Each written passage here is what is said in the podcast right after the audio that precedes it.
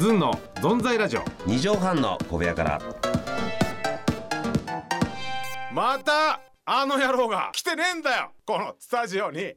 どういうことなんですか。もうちょっとなんかまたメッセージがあるみたいなの聞いてみましょうよ。ちょっと何なのよ。どうも。ぺっこり45度。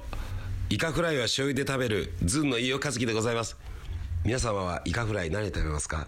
いや申し訳ございません。なんとですね今週もですねちょっと私の仕事の都合で欠席ということでしかし来週は必ず、えー、また来週から復活いたしますので皆様どうもすいません本当に。ぺっこり360度もうどこ行っちゃったんだってことで。えー、しかし皆さんねご安心ください。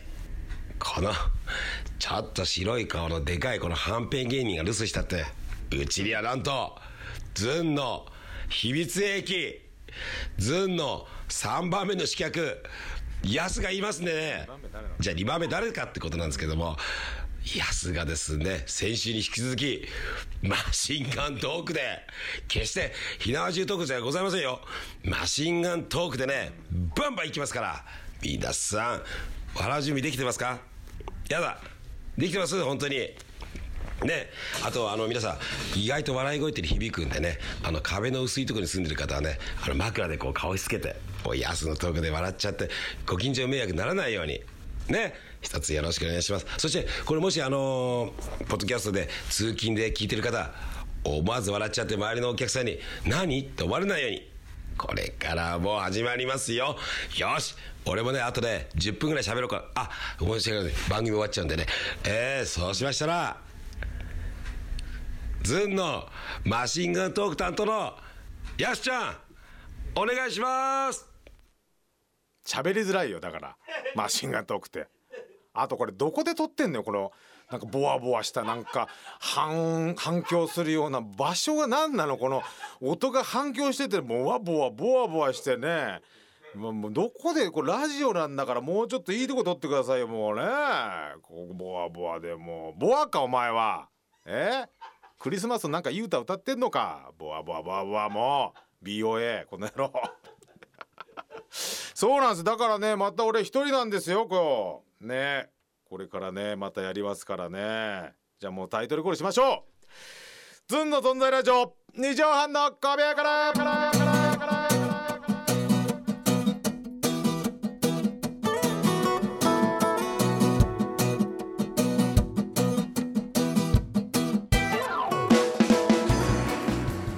さあね今週も一人ってことでねまあのびのびとやらせてもらいますけどやっぱこれねちょっとねいや一人まあで一人喋るとして、まあ、何しますかみたいな話になって宮川さんとね。まあだからラジオだからこう話せるようなことラジオだからまあできるようなことをやったらいいんじゃないですか？って言ってあの俺が一番最初に思いついたのが、えー、爪をねスタジオで切るっていうのを考えたんですよ。で爪切り持ってきててね。爪切りで俺が爪切った爪を当てるってみんなが。そういうコーナー考えたんです。爪切って今どこの指の爪切ったでしょって。爪切りもあるんですよこうやってカチカチ。だけどそれどうですかってことでもうこれ却下になったんでね。ちょっと違うこと、うん、もうちょっとこの意味のあること意義のあることやろうじゃないかってことで。一回切っと一回切っときます？これちょっとね。一回一回。これ持ってきた爪切り。はい。ちょっと爪も伸びてたんであちょうどスタジオで爪切ろうと思って。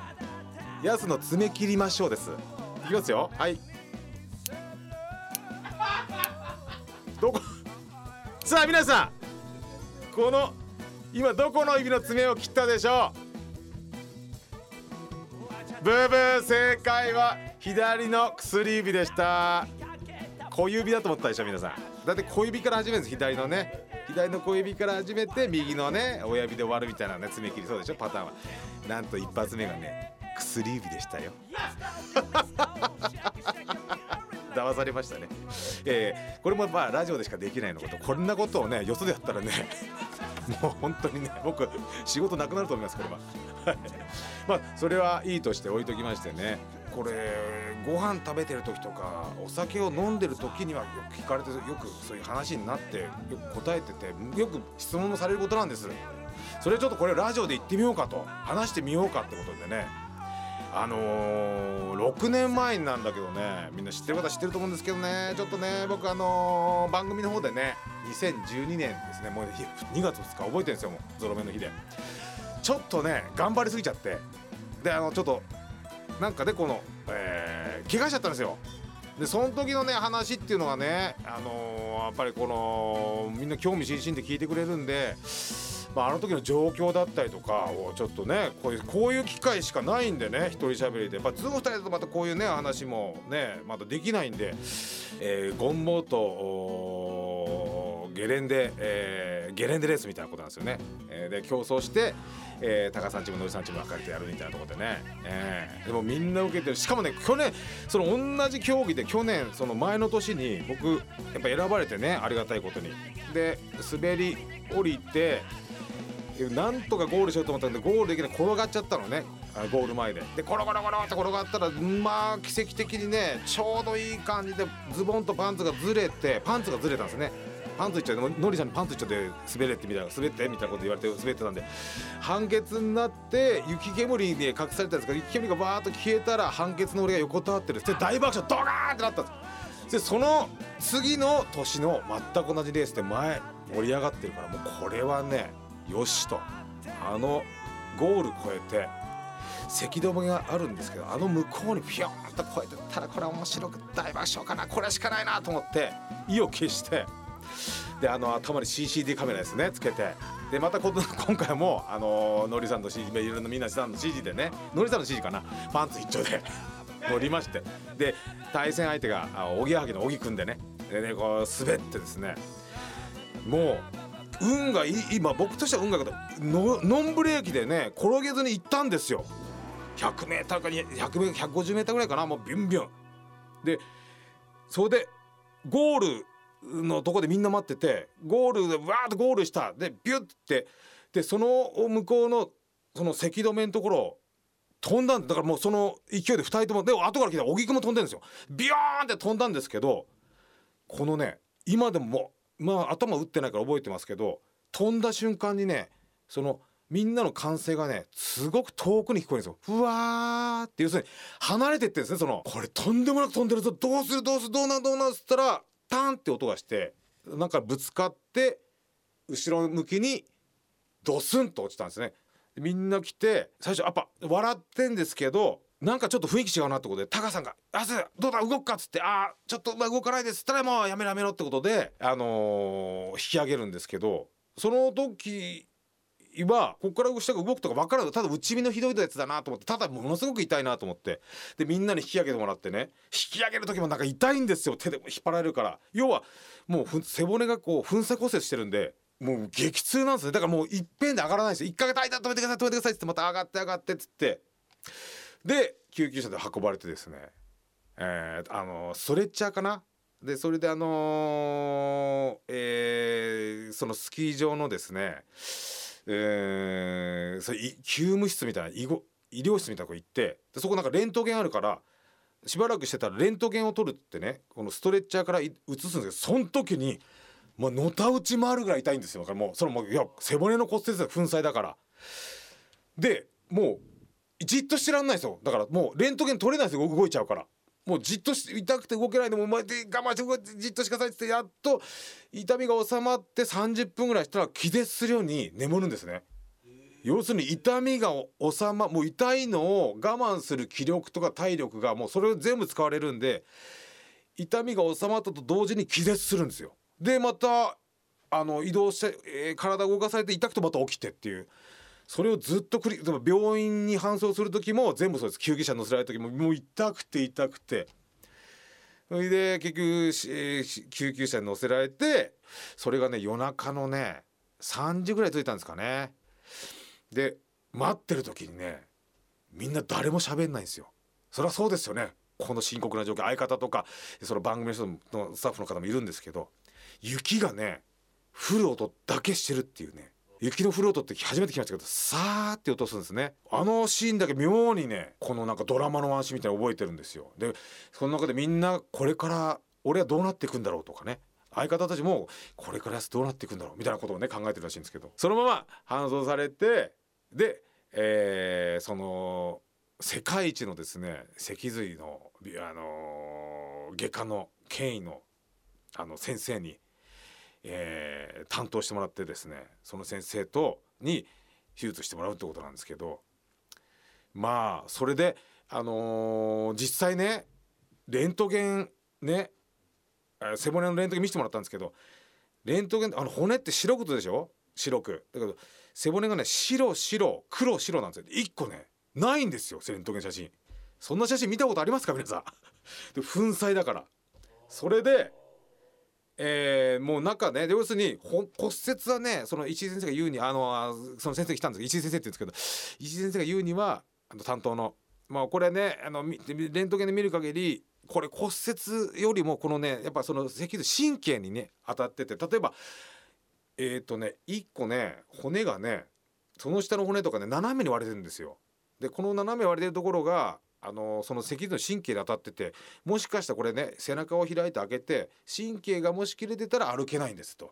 でこれ開けてみないとねこれ今わからないんですよ。で僕は全力尽くしますんで頑張りますちょっと手術するんですけど。で手術してで結局6時間手術。予定だと3時間だったらしいんですけど6時間伸びて。で手術が終わって実際開けてみたらつながってたんですよね。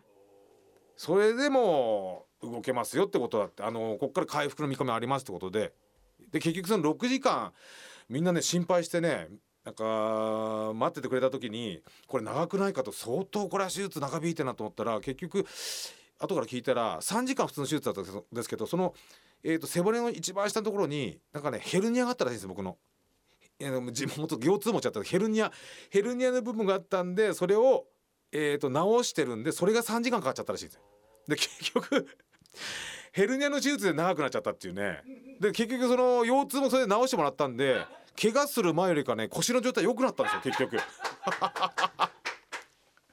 でそっからまたそのねリハビリとかに行くんですけどね。えー、まあ最初ほんとねあれなんですよ。えっ、ー、とこう腰から下がほんと動かない。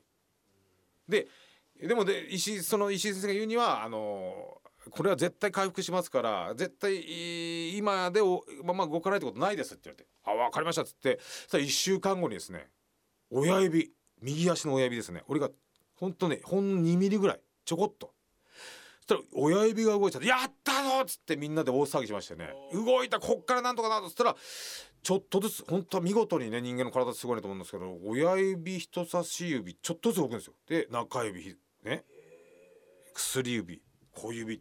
でしたら足首。で足首全体。足首横に。足首が前後だったのが横右左。でだんだん上に上がって膝。で膝を押す力。そしたらちゃそしたら、えー、3ヶ月後に立つと。立つ。立つ力もね最初に5秒経ったらもうしんどくて座ったりとかしてるんですよ。ほんとちょっとずつだから赤ん坊が歩きを覚えるような感じですね。ああいう感じで回復していくんですよね。でリハビリもやったんですけど結局ねみんな言うんですよリハビリ大変だったでしょやっさんって言われるんですけどあの俺高校3年間柔道部でね正月三が日以外は全部練習してまあまあ厳しい合宿とかも部活厳しかったんですよ。もう一日もうあのー、夜の練もう練習して帰るのがもう夜中夜の10時9時10時とかそれをずっとやってしんどい練習してたんでなんともないんですね。しかも柔道部であのそれでリハビリの先生とかは「疲れてませんか?」って「疲れたら休んでください」もう疲れてやっても意味がないんでね。どんどん休んでくださいねって言われるんですけど柔道部は疲れてな休疲れてませんか？休んでませんか？みたいなこと言われないからああいやそう言われないじゃない。もうちょっとすいませんね。これねなかなか喋ってああんまりこうやって一人喋ってこと長く喋ったことないんでね説明がうまく要要するに柔道部の練習で休んで休みませんからって絶対言われないんですよ。リハビリって休みましょうって言われるから。なんともないです楽で。柔道部の合宿に比べたら。だからもう全然楽だったんですけどそれでまあみるみる回復して、えー、今に至るんですけどね。もうだからリハビリもね結局ねあのそのリハビリの病院ね千葉の病院に移ったんですけどね。2ヶ月経って。でそこから5ヶ月いるんですけどその間もね理学療法士っていう、ね、リハビリの先生いるんですけどまあ男の先生もいるんですけど結構ね若いね理学療法士のさいるんですよ。でだんだん動けるようになるとじゃあ外散歩行きましょうっつってね2人でね公園とか行ってねなんかおしゃべりしてるっていうねそれもリハビリなんですけどもう本当にね健全なガールズバーみたいな 俺はもう楽しくてしょうがなかったそれが。今日何々さんとあーちょっと遠くまでって言ってねでなんかやっぱあの話とかするとかいうのも大事なリハビリなんですね。だからそうやって歩歩く歩いて公園行くのも。だからやっぱりあれ上手にできてんのはやっぱ男の人に女の人つけて女の人には若いやっぱね男の人つけるとねやっぱ異性だとねやっぱ頑張るんですやっぱ頑張る姿見せたいんで。で褒められるとね「やあやあやすさん頑張りましたね」って「あいきさん頑張りましたね」って褒めあいきなんでね。その時はでそうやって言われるとめちゃめちゃあのーリハビリ頑張れるんですね。そういう効果もあってで仲良くなったりとかしてね。で若い子と喋ってて楽しいからそれでみるみるね元気になってったんですよ俺。ええであのーリハビリ仲間のねなんかこうマダムの方と仲良くなったりして一緒に頑張ってリハビリしましょうねとか言ってね。ちょっとそのなんかマダムとおしゃべりするのも楽しかったりとかね。とにかく楽しいねリハビリ生活だったんですよ。うん。これ伝わりましたかねこれ